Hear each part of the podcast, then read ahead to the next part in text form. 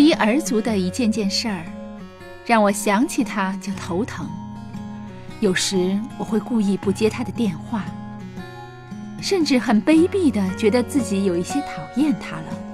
他至于我，也成了一种工作，需要我去应酬。终于有一天，我爆发了。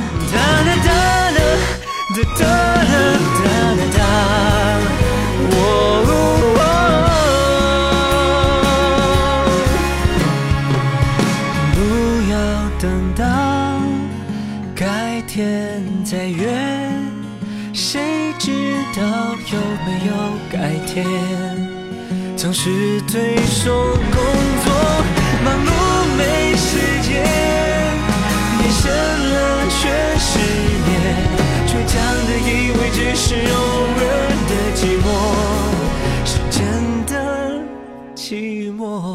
林城，徐婷，陪伴您今夜心未眠。